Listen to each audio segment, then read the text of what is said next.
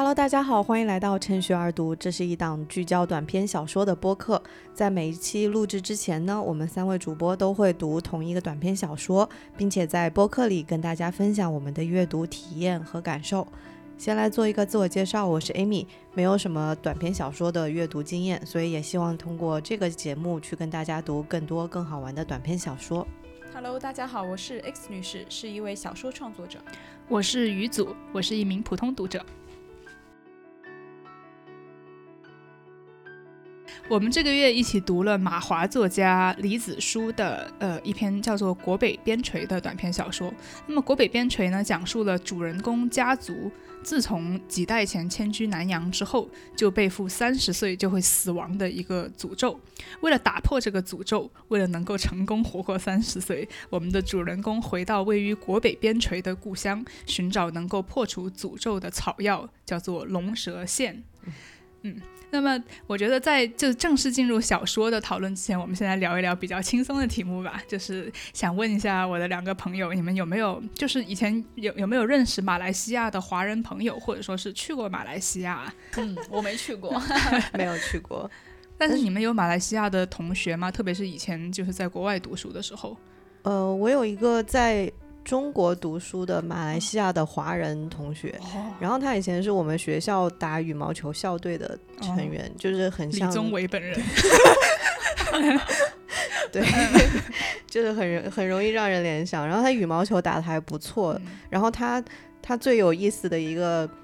就是他们家的事情是，他们家有七个孩子，就他妈妈生了七个。他的兄弟姐妹，他有六，等于说还有六个兄弟姐妹，很厉害。然后他妈妈生他们家就是这七个孩子的时候，是以两对双胞胎，然后再单独生了就是三个孩子这样子的方式生出来。所以他是双双胞胎之一吗？他好像是，对，他是双胞胎之一。对，哇，我觉得生活在这种家庭是什么感受？我不敢想象。热闹肯定，但是还有两对双胞胎耶，我这辈子就认识。我这辈子也就认识两倍双两倍双胞胎，对。那你会知道，就他们家，比如说，你会知道他爸妈或者他更祖辈是从哪中国的哪里？不太清楚，他没有说起。对，但他就是从小就在马来西亚长大，然后他是讲马来语、中文跟英文。中文他是讲普通话对吗？他是讲普通话，然后他的中文比他的马来语要好。他自己说的，他自己说的。当然，我们没办法判断。对，怎么样？X 女士，你有没有想分享的人？我其实马来西亚的朋友不是很不是很认识。当时我，但是我读大学的时候，嗯，其实当时的留学生里面就有马来西亚人，还不少。然后我们就是会在一个社团里面去活动，然后但是我也没有没有觉得他跟我们有很。特别不一样的地方，对。然后我另外其实呃也认识新加坡的朋友嘛，嗯。然后因为新加坡也很多是从中国过去的呃移民，然后我朋友他的祖上可能是从海南之类的地方嗯迁徙过去的，然后呃他的英文、中文和。他可能还能听懂一点点粤语，就是是这样的一种就是多语言的背景。好像你们两位都是在就是国内的学校认识马来西亚的朋友。确实，呃，我之前也听到播客里面说，因为马来西亚的华人他很多是上华就是华文的中小学，这种情况长大的孩子，他们就只能去比如说大陆或者台湾。呃，上学，因为只有这两个地方才有中文的大学，就马来西亚本身没有说中文的大学，这个是题外话了。但是因为我是一直在国外读书，然后我就觉得可能正因为在呃在国外会更加感受到。我们跟马来西亚华人之间的相同跟不同，呃，我先说一下，我我我认识很多很多马来西亚跟新加坡的，呃，朋友，就是华人的朋友，特别是在英国的时候，我觉得从文化上你可以感受到，就是说，除了嗯大陆港澳台之外，我觉得你可以明显的感受到文化上跟我们最接近的，就是呃这些马来西亚和新加坡的华人。的朋友就是有很多东西，你只要一说，他们就能够懂，而英国人是肯定不会懂的。这个是有相同的文化背景，但是我同时也会感觉到，呃，就是你会明显的感受到是不是一个国家的人。或者说是那种文化圈还是有点不一样的，就有相同的地方，也有不同的地方。一个就是我认识的马来西亚的朋友，他们的英文似乎都比他们的中文好。对但是我也观察到马来西亚人的就华人的中文好像比新加坡华人的中文要好，当然这只是我基于一个很小的样本圈的观察。然后我认识的很多马来西亚的华人朋友都是会讲广东话的，但是新加坡的很多华人他们可能就。比较会讲福建话，就是我我不知道我接触的人群就有这样的区别，但总之我是认识了他们之后，就因为可能小时候你根本就不会想到说，呃，你可能只是有印象说有一些国家有华侨，但是你没有想到说你会认认识你的同龄人，然后他们嗯会讲中文，但他们又不是中国人这样子，所以就是出于这种兴趣，所以我后来大学的时候也去了一趟马来西亚跟新加坡。哦，不过确实你这样说起来，我就觉得如果在国外的环境下面，呃，好像我的新加坡朋友就会比我更 fit in，就是能更融入当地的这种文化里面。毕竟我觉得语言方面他们会比我们的障碍会更少。对，就是很多新加坡华人的第一语言就是英语。事实上，对，我们重新来聊一聊这个上山采药的故事。哦，对，我们就所以我们刚刚说的这个，为了能够活过三十岁，我们的主人公已经二十九岁，就快要三十岁了，就人生的大限。对他再过两个月就要三十岁了，所以他，呃。他觉得，他觉得他要去找这种叫做龙舌线的草药，但是为什么？为什么他？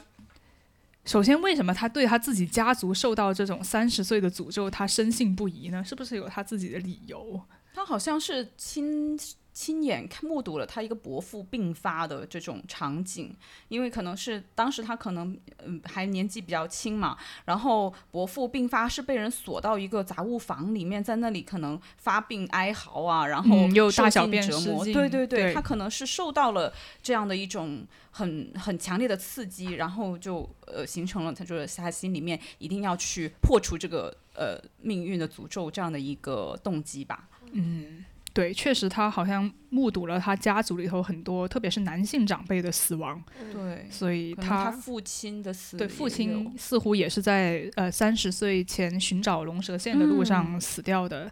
嗯，那么他最后找到龙蛇线了吗？我觉得是找到了。嗯，对他 找，但是他找到了，他能不能破除他那个诅咒呢？嗯，其实我我觉得从我读到的。就是故事情节上来讲，我觉得他那个草药确实是让他三十岁生日那一天之后还拥有这条生命，嗯，就是呃帮他延长了这个生命。哦，对，确实好像结尾，因为他是新年过了新年，他还在，就是他还活着。对，总之我们的主人公在这个小说里头，他是一直还活着，他没有没有以死亡作为小说的结尾。但是他活着，就是所谓的活着的这个。是是一个躯体的空壳，还是说一个一个一一个什么样的形式存在？我觉得可能可以看看。但是他一开始想要通过龙蛇线想要去达到的目的，就是三十岁不要死，不要从这个地方离开的这个目的，应该是达到了。你提了一个很好的点，就是他最后那个他是活着的他，还是一个鬼魂的他？我从来没有想过这个问题，而且也不是很清楚，说实话。对，而且听你说完之后，我再看这个结尾，我就觉得有可能他是一个只是鬼魂的他，因为他跟一个行走的人是穿越了，就有互相穿过身体的这样的一个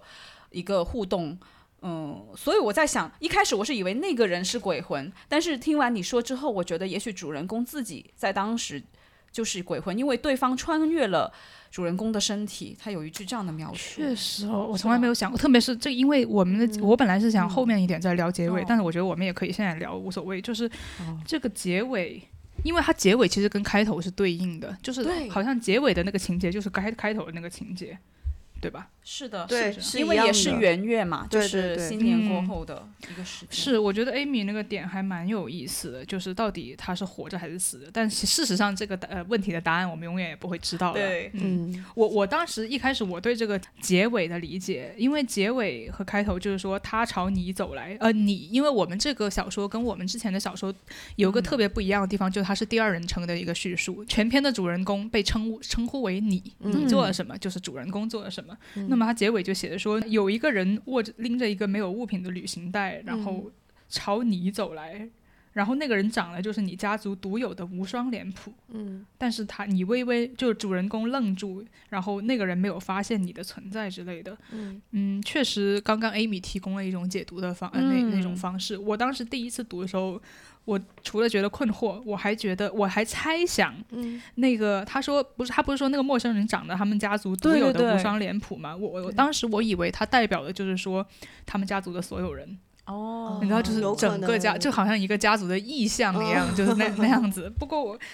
那也是一个没有很多，我没有说仔细的想它。对嗯我当时的想象也跟你有点像，就是、嗯呃的理解。我当时理解是说，这个可能是他想象中的他家族里面的一个兄长之类的一个幻嗯象，因为他之前不是去找他的一个失散的兄长，嗯然后结果发现他跟自己想象完全不一样，嗯所以我就以为这里他的那个那个人。呃，他遇到的这个人，他是想象中的这样的一个形象。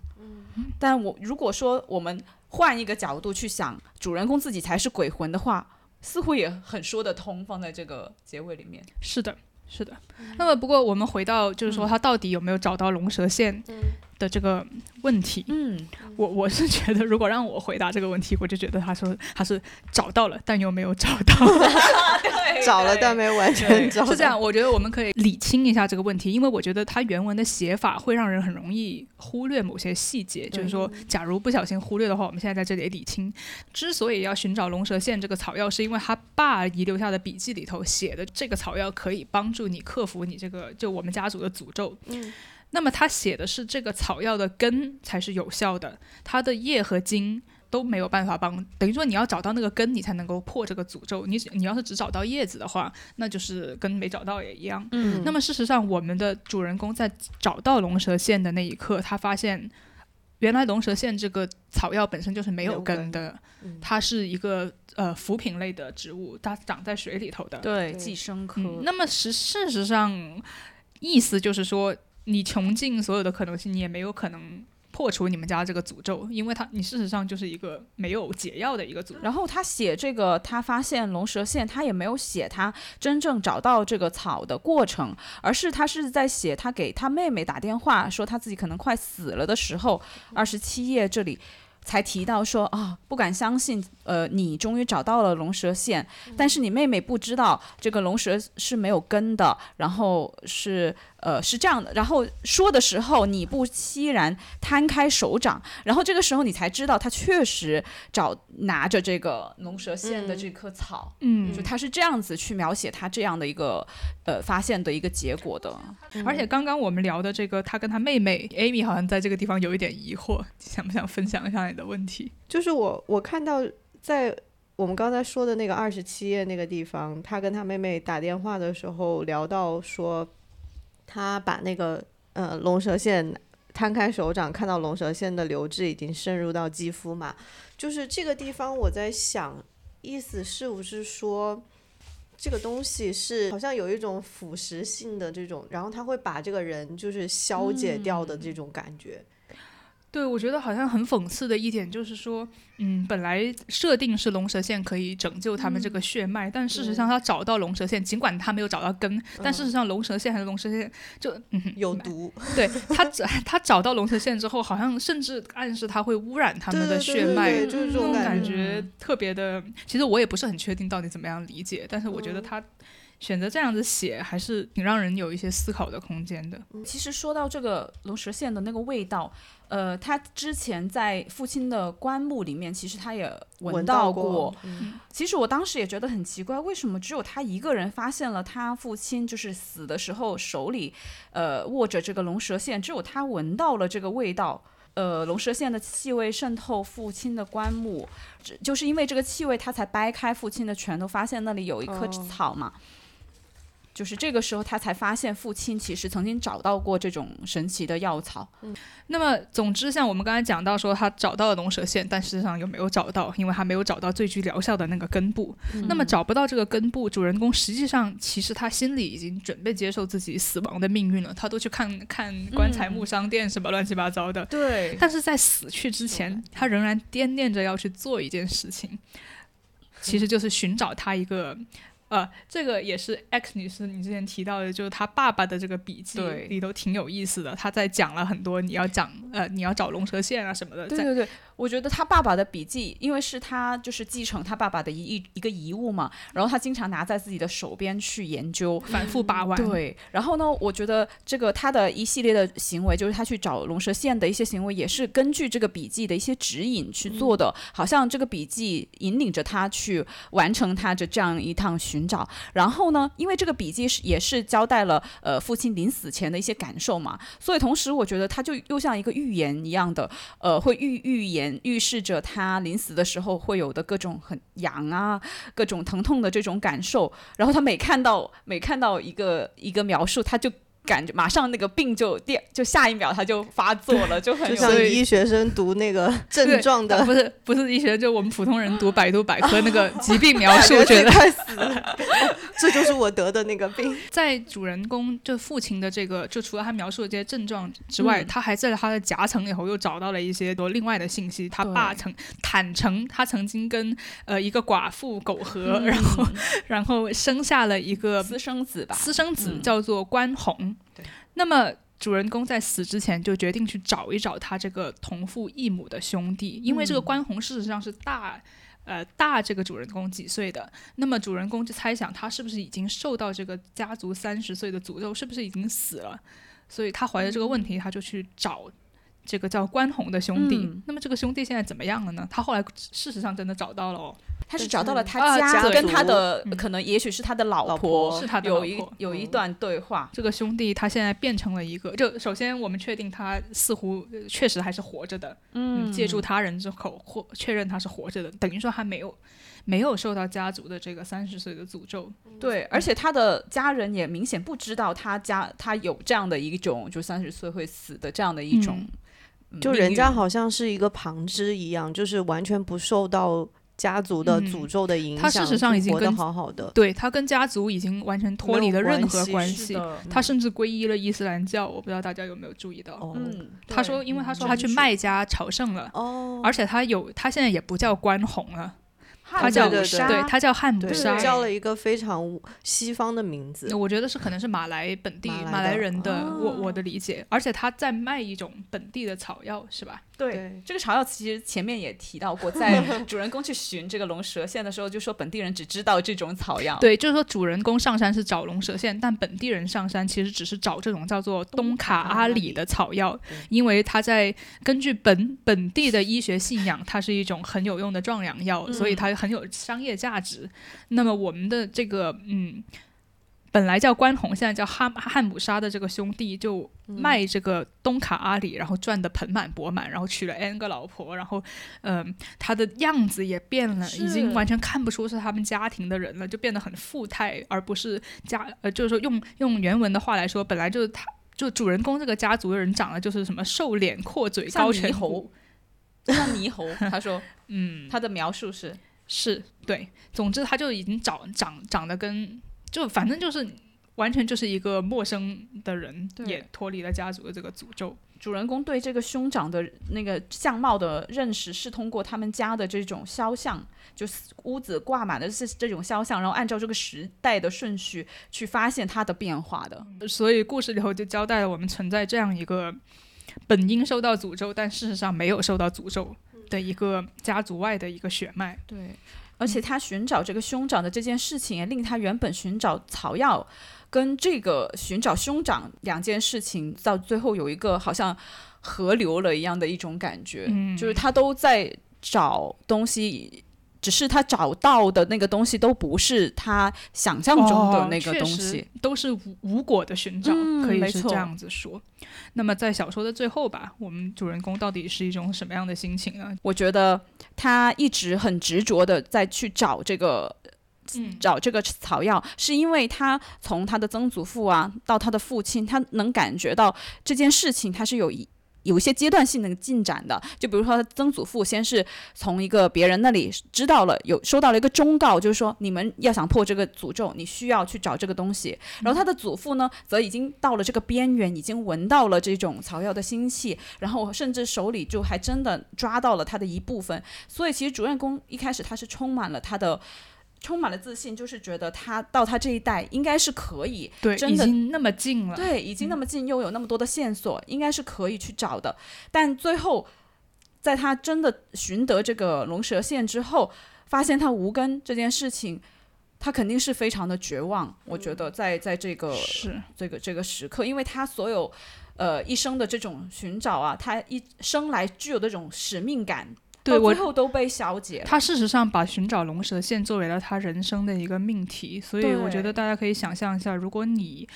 呃一辈子活着就为了干这么一件事情，然后到最后发现竟然是个伪命题，嗯，这种失落应该是非常大的。是，对。不过不过，我觉得小说本身好像没有去渲染渲染这种失落，嗯嗯，他只是说啊，一切如梦似幻，好像一场大梦，沉睡三十年。但我觉得其实他最后还挺虚无的，因为最后那个结尾虽然不知道主人公是人是鬼哈，但是他在守在旅馆终日把玩一撮无根的龙舌线，这个小小的动作，你就会感觉到那种很虚无，已经没有没有目标的这样的一种感觉，这种植物一样，它没有根，就是随着水在飘。而且他也有说，就是没有人知道你仍然守在旅馆。我觉得他可能也已经，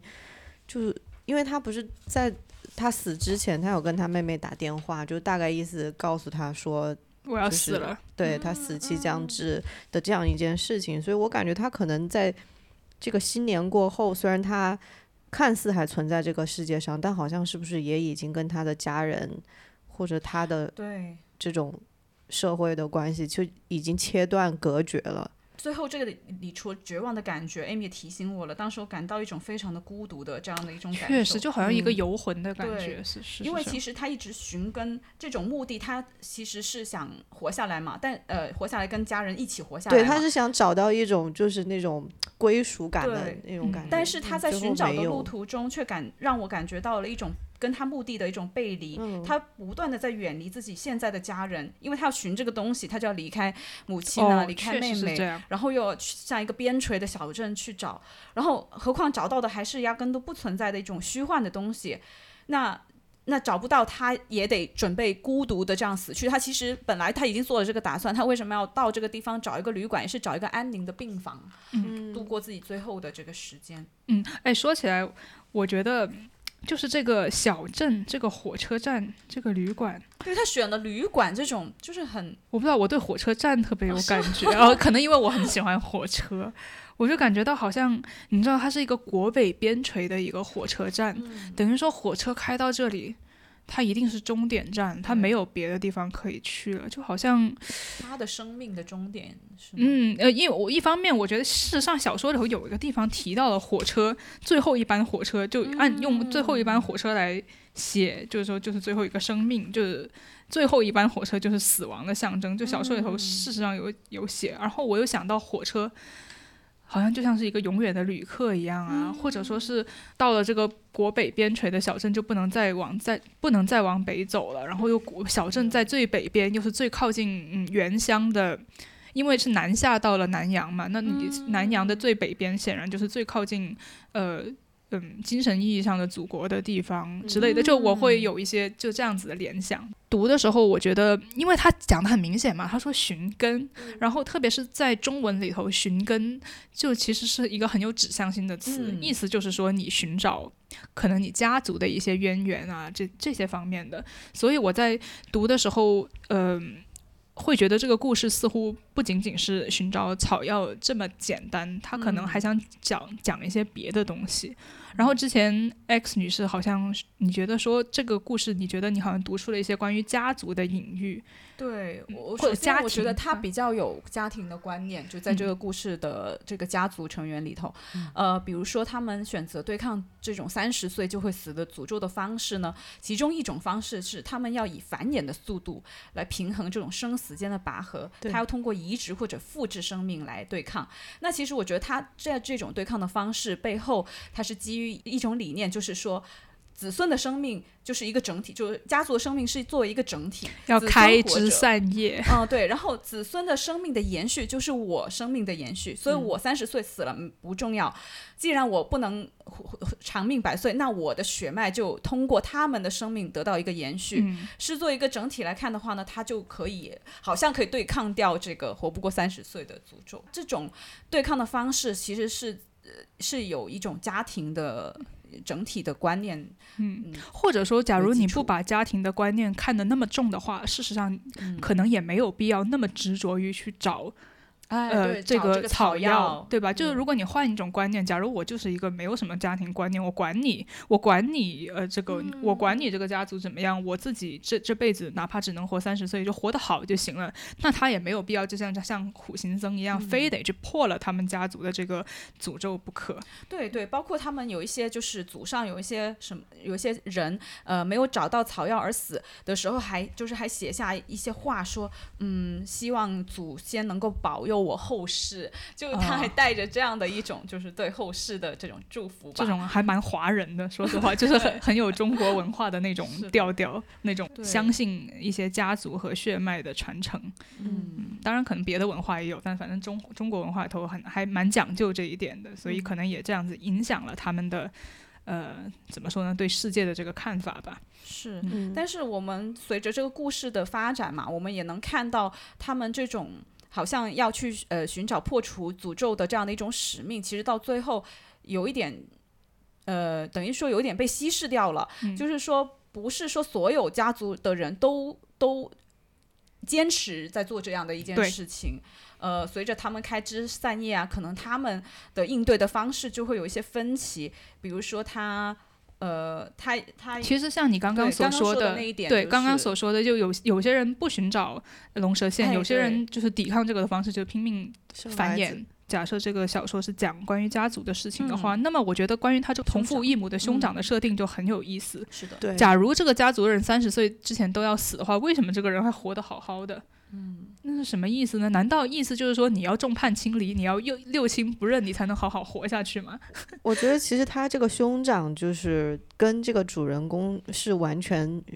两种人生的选择。他甚至没有选择，因为他根本就不知道他那个家族的。哦，对，我们要提一下，他那个兄长嗯从小因为养不起就过继给别人了，对对对，所以他就变成了一个事实上的马来人，他已经跟呃或者当地的当原住应该原住民，我理解就是马来人嘛，就是。呃，就总之，就他已经完全被过继到另外一种文化去了，他成为了嗯那种文化的儿子，这样嗯子长大的。嗯，就是虽然在文章里面的设定是龙蛇线就是他们嗯破除家族诅咒的这样的一个钥匙，那我觉得龙蛇线只是一个物理。物理上的这个存在的一个意象而已，但实际上就是破除他们诅咒的可能，比如说是其他的东西，比如说他受到的文化、受到的教育、嗯，受到的这种就是社会环境的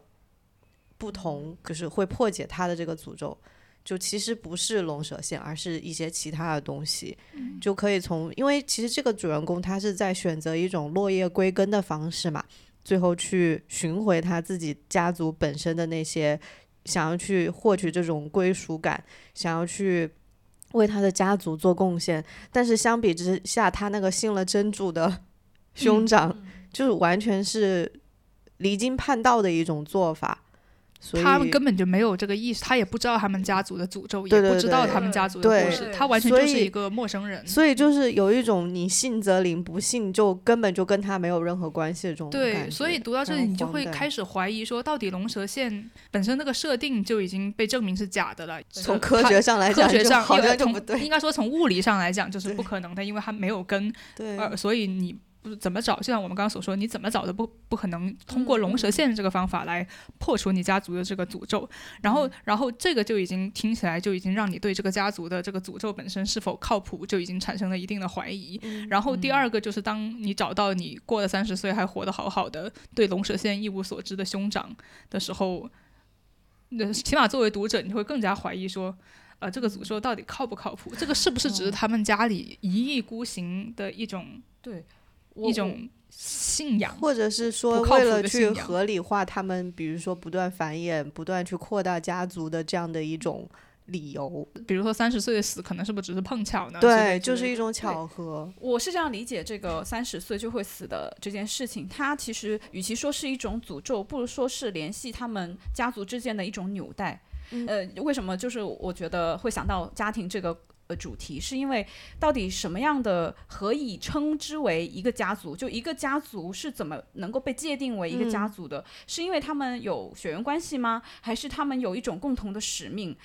呃，比如说他们要去信仰。说到底，他们害怕的这件三十岁会死的这件事情，其实我觉得可能才是他们。之所以就是能连接连接在一起的这样的一个纽带，对，不只是共同的恐惧，可能是一种共享的痛苦，因为他比如说目睹了你你的祖上的人怎么死的，然后有一种共同的伤痛是你一直这样子继承下来的，所以当这个呃失散的兄长他不再有这种经历的时候，他似乎就已经不能够被。划分成为跟他们是一个家族，就尽管他是有血缘的这种关系，而且我觉得这个龙蛇线跟东卡阿里主人公跟他这个同父异母的兄弟的这个话题，主人公的人生，呃，假如要用用一种草药来代表主人公的话，那就是龙蛇线；如果要用一种草药来代表他兄长的话，那就是东卡阿里。我们要讨论这个是因为，嗯，小说里头很强调龙蛇线是一种。《本草纲目》里头能找到，就是一种中草药，你知道吧？就是等于说，主人公要很无望的在这个南洋的丛林里头找一种中国的草药，嗯，然后而且他父辈好像也是那种以草药，就是说等于说卖中药为生的药房，而且是中药房，而不是说对对对，而不是什么西药房，对吧？也不是什么，也不是呃马来药房，而东卡阿里恰恰是一种本土的草药。我就觉得好像就其实小说里头这个设定，我觉得是很明显的，就是作为读者来说很难忽略的。呃，大家会不会觉得他们各自有什么代表，或者是怎么样去理解这种对比？我觉得这两个草药，它分别可能就是代表了不同文化的一种信仰吧，因为它呃马来人他去。寻找这种东卡阿里的草药，也是因为崇拜它的这种药效。嗯，对，所以就感觉就是两个东西好像都是信则有，不信则无。就是我我有时候会觉得说，这种信仰是否本身也是牢笼，就有一种荒谬感。但是其实这种荒谬的事情，其实是广泛的存在于每一个文化里头的，就是每一个文化的都会相信一些。呃，你可以说是科学上不合理，或者用用我们现实的科学来说没有办法解释得通，但是你就是执着的去相信他的东西。主人公还是学医的，他都没有发现这个问题哈。大家都还是草药专家，都不知道东蛇线是没有根的。就我就觉得大家就盲目的去相信这个东西。当然，他们事实上在马来西亚很少能够接接触到这个草药，也是一个原因。但是总之，对他就让我感受到这种信仰的牢笼，就是因为你相信这件事情，你才一定要去做这件事情，你才把你的一生都奉献给这件事情。但是这件事情可能又是荒，本身就是荒谬的。嗯，而且哦，刚刚 X 女士还说到这个家族共享的痛苦，这个就很让我联系到，就是在这个小说里头大量出现的这个梦、噩梦，这个 Amy 也有注意到吧？对他大概出现了五六五六次，就一直是他主人公，好像就是一个特别容易做噩梦的人，睡眠质量不太行的一个人，很有共鸣。当代青年的噩梦。确实，是他经常会出现他的梦，而且他每一次的梦境呢，都是可能跟他当下发生的一些事情的一些投射，都很黑暗。对，非常的非常的黑暗。有一次是说梦里潜入到无声的什么暗中，然后他说在父亲临终前出门，你确信自己在昏梦中见过他最后的一面，我就觉得好可怕，就是你。你你自己的父亲过世，然后你又做这种。噩梦，在梦中见他最后一面的这种人人生会觉得很遗憾吧？大概就是因为你父亲是因为去找龙蛇线，然后死在了找的那个路途当中嘛，所以就是相当于最后一面没有见到，没有见到，而且你见他最后一面都不是在现实中，是在梦里面，而且是一个非常可怕、很恐怖的这样的一个梦境。所以我就觉得这种梦，就是它这么黑暗、这么的负面，其实也就是刚刚 X 女士所说的那种家庭的痛苦，嗯，那种共享的痛苦的一种心理上的投射。对，就我觉得梦好像打在故事里面，它打开了另外一层空间，就然后在那一层空间，他跟他的这些呃家族的长辈之间，他是有连接的，因为他总是在梦里面去见到这样的一些呃过去的父亲啊、祖父，好像是会见到这样的一些形象。对，其实这个梦的叙述跟小说的叙述，我觉得是如影随形的。就他写一写现实中的事情，他一下子又转到了这个对梦的描写。所以我觉得，就梦的内容本身跟小说的那个情节本身其实是同等重要的。包括其实为什么。主人公在小说的一开头要回到这个国北边陲，当然也是因为 他快要三十岁了，但是直接的原因是因为他不停的被噩梦所困扰。对，嗯，然后他才就说一开始他交代的原因是我不停的做噩梦，所以我要我爸跟我说找到这个草药就可以不做梦，所以我回来找这个草药。他是后来才慢慢交代说啊，我事实上不仅仅是做噩梦的事情，我还有可能会死掉，这样子。是的，嗯，而，我而且我觉得。就这种这种共享的痛苦，我觉得不仅仅是死亡，当然死亡是很大的一部分，我还感受到可能是那种精神负担，呃，包括你。呃，离开故土，然后你在一个新的地方扎根，本身我觉得就一定很不容易。然后你在那个地方，呃，你你就不你要不停的跟故土告别，你要在这个地方扎根，然后你要嗯跟这个地方的文化融合。我觉得这些过程似乎都可以都会引起一些痛苦。嗯，我个人是这样觉得，因为我 我自己在海外生活的时候，我就会觉得说，嗯，比如说吧，你可能在中国，你并不会觉得你自己是中国人。哦，我自己会这样觉得，就你在中。过时候你会觉得你跟周围的人都一样，的，你你就会觉得你作为一个个体而活着。但是你在海外，当你到了一个陌生的一个文化的时候，你就你就时时刻刻感受到这种文化的烙印。是怎么样定义的你自己？对，而且会很主动的去寻找一些跟你自己相同的，哪怕是从可能中国人可能会从马来人、从新加坡人、日韩人身上去找那种共同点。对对对，可能就比如说你要是在中国遇到一个呃，我们就说日韩人，可能你遇到一个韩国人，你可能会觉得啊，完全是个外国人了。但是其实如果你比如说你在美国的话，你可能就会觉得啊，其实大家东亚文化差不多，还是有很多东西可以相互理解的，更亲近一点，是啊。不过我们现在稍微有点扯远了，但是我就觉得这种融入的过程，这种嗯，你从小的来说是一个家庭的融入，从大的来说是一个整一个就是说明呃，对一个中国的这种族群吧，你可以说是呃中中华人的这个族群的融入，可能这种离散所造成的这种文化上的一些痛苦。呃，可能也构成了这个噩梦的一部分，就是我我我会有这样的想法，而且这种流散的命运，在小说的另一个地方，我也特别有感受到，就是他在呃写他那个曾祖父的兄弟的死的时候，在小说的十四到十五页，他交代了，呃，他本意上是为了写他那个曾祖父的，呃，曾祖父的几个兄弟是每一个都是怎么样在三三十岁之前 就死的，他其实好像。读起来就像是对他这个理论家族诅咒的一种呃补充，对一种证明。但是事实上，当你看他们每一个兄弟是怎么死的时候，呃，首先大哥是病逝的，这个就还好了，就这个就呃就是正常，好吧。然后二哥是被英军俘获的，对，这个就体让人联想到马来西亚被英国殖民的历史，嗯，这个是一方面。然后。哦，三兄弟的死法也没有什么很特别的，呃，三兄弟和四兄弟也没有什么很特别的，然后五哥是被日军拖到工事斩首死的，那这个也是提醒了大家对于二战的历史，就是二战的时候日本对马来西亚的侵略。那我读在这个时候，我就感受到这种家族的历史跟马来西亚这个国家的历史的那种。交杂，对吧？交杂在一起，就事实上，不管你想不想融入，不管你事实上你觉得自己是中国人还是马来西亚人，但是你家族的历史已经无可避免的跟这个马来西亚这个这片土地的历史已经交杂在一起了，你没有办法去脱开。但是我感觉到我们这个主人公的痛苦就在于他好像很拒绝这种交融，嗯，感受到这种拒绝不仅仅是他。拼尽全力，一定要去找一种中草药这件事情，还表现在他们都想通过熬中药啊，就这样的办法来克服生命中的一些呃难方，就是你感受不到他们对嗯马来西亚文化的一些接受吧。嗯，反正就聊到这里，我就稍微呃抛砖引玉，分享一下我我在马来西亚很短期的，只是几天的旅行的一点点见闻。当时我是跟我外公外婆一起去的，我们去了马六甲这个城市。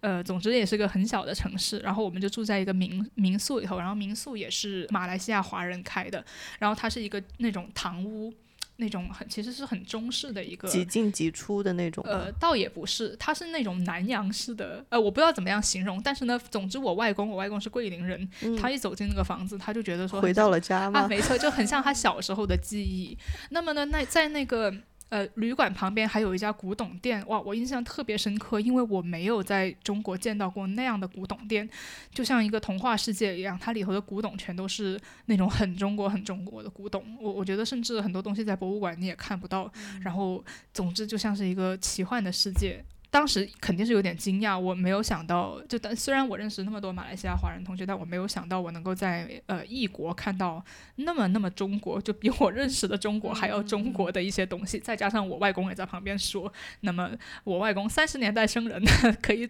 证明这些东西确实是非常中国的。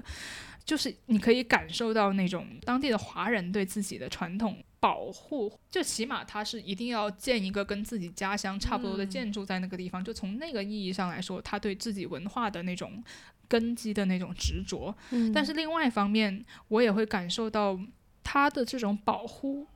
他也没有办法再进步了，因为他已经离就没有办法再变化了，因为他已经离开了他原有的那个土壤。就比如说你在中国大陆已经找不到那种东西，那是因为随着时代的。往前走，它已经自然的变迁了。它它有新的经验加进来，它变了。但是，对，但它变了，但实际上是有以一种发展的形态继续存在着。但是当你那个东西在海外就完全不是。对，就你这样把一个东西连根拔起，你种到另一片土地里头，它就没有办法再纯粹的发展。我就是说，它要发展，它一定要和当地的融文化融合，它没有办法。就那样发展，因为当我读到这个故事，我讲读到他三十岁就死的这个诅咒的时候，我就不免就联想起了我在马六甲看到的那些古董，我就觉得就好像暗示着，如果你这个文化不变的话，你就三十岁。就是会死，你就会死掉，就是有一个年限。对对对对，我我就有这种想法。你刚刚说到那种异乡的感觉，其实我想起来，他小说里面总是提到有一只龟，就是主人公。哦，对，我们还没有聊的个。对，因为刚好你提到这个异乡的感觉，我就想起那只。他养的龟，他我先解释一下小小说的主人公，他养这只龟其实是作为他的药方的一个部分，一直养着。等他找到龙蛇线之后，他就可以跟这只龟一起煮成某一种解药。对他买他养这只龟就是为了跟他一起熬药。对，但问题是，问题是这只龟，我觉得其实有一点象征的意思意味，因为他写这只龟的状态是才不理你呢。说 龟是一种，就是他在他呃他在。主人公的圈养里面呢，它变得很干旱，然后不谙水性，已经是好像脱离它原本的这种生态的环境的这样的一只龟，而且它开始渐渐习惯了人类环境那种很干净的这样的一种生存的环境。我觉得这只龟简直就是这个主人公的象征，就像它脱离出了原本的这个故土，然后在一个新的环境里面，它就必须要适应这个新的文化的环境。所以我觉得这一方面。很像主人公。另外一方面，这只龟很像主人公的一点就是，它一直背负一个使命，就是它要投身这个药，但最后它都没有，就背着一只壳。但最后它都不需要去变成这个药，因为龙蛇没有根，这个药就做不成了。所以它的使命是，也是跟主人公一样是落了空的。所以我觉得这是个非常落了空。就因为从从龟的角度来看，正因为这个使命落了空，它才能够活下来，对吧？而且特别是特别是。卸下了一个负担一样，而且而且就这就解释了呃，其实我原来刚读的时候有一点不不理解的一个情节，就是说就是在小说接近结尾的地方，呃，主人公从他那个同父异母的哥哥那里就买了一个东东卡阿里的那个草药，然后他就把它涂到了那个龟上面。头上面。对对对，然后那个龟就变成了一个呃铜像，对，对，而且是一个玄武，是一个特别呃中国神话的一只神兽。我觉得那个就好像它永生了一样。对，不仅永生了，而且变成了一个中国文化的代表。嗯，就是他相当于把他的就是家族所代表的那个原本的那个祖国的文化给他。放大了，把它传，把它也不是说传承下去了，就相当于把它固定在那里。对对对，永就是永永永永远远的存在那个地方了。对，但是他为了达到这个状态，他必须先要有那个东卡阿里的，就是东卡阿里就是当地文化嘛。对对对，所以就是相当于赋予了它一个永生的这样的一个。所以这暗示了你如果要永生，你就需要跟其他的文化去融合吗？我我觉得可能是这样子吧。我反正这是我自己的一个想法。对，所以这个小说，我觉得它从就是一个简单的。那种寻找和那种家族到国族，然后还伴随着大量的人的死亡，然后有那种奇幻的色彩。特别是其实他找他哥哥那一段也很奇幻，对，好像凭空凭空出现的。对他，反正这个小说有一些奇幻的色彩，我觉得他有一点点让我想到《百年孤独》。我倒不是说他们两个想表达的主题是一样的，但是他们就是那种有一些元素会让我想起马尔克斯的作品。嗯，不过其实这个小说哈，我作为 小说的创作者，就是我读的时候，我会感觉到他的这样的一种设计，就比如说他一直追寻某一个东西，然后最后他落了空，其实是一种特别套路式的这样的一种写法。嗯，对对，其实就特别熟悉啊，对，就是那种寻根，确实好像是，呃，我我后来就 X 女士这个，我觉得她感受还是蛮准确的，因为当时在我在找这个关于小说的这些背景的时候，我发我我好像读到李子书本人说过啊，我要说错了，请不要怪我。他说这篇文章他是为了参赛而特地写的，就是他说他觉得评委可能会喜欢这样的主题，他就专门写了一篇。呃，这样的东西去参赛，所以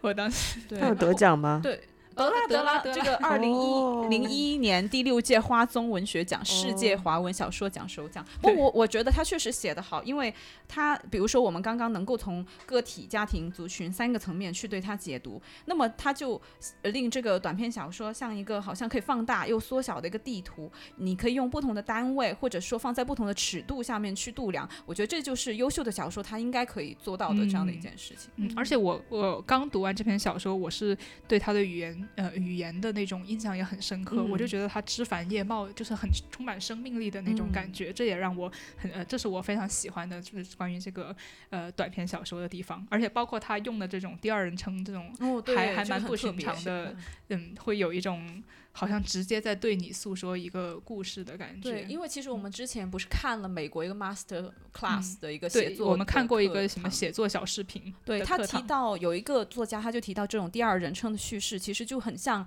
有你脑袋里面有另外，就是有另外一个声音在自己内在的一个对话。嗯。然后他特别适合表现这种你内在有冲突，你是一个迷失的这种状态。我觉得特特别符合这个故事。那好，那我们今天就聊到这里吧。下个月的篇目，请问 X 女士确定了吗？我们会在 Show Notes 里面告诉大家。好，我们现在还没有找好，请敬请期待。好，那感谢大家收听，先聊到这里喽，拜拜。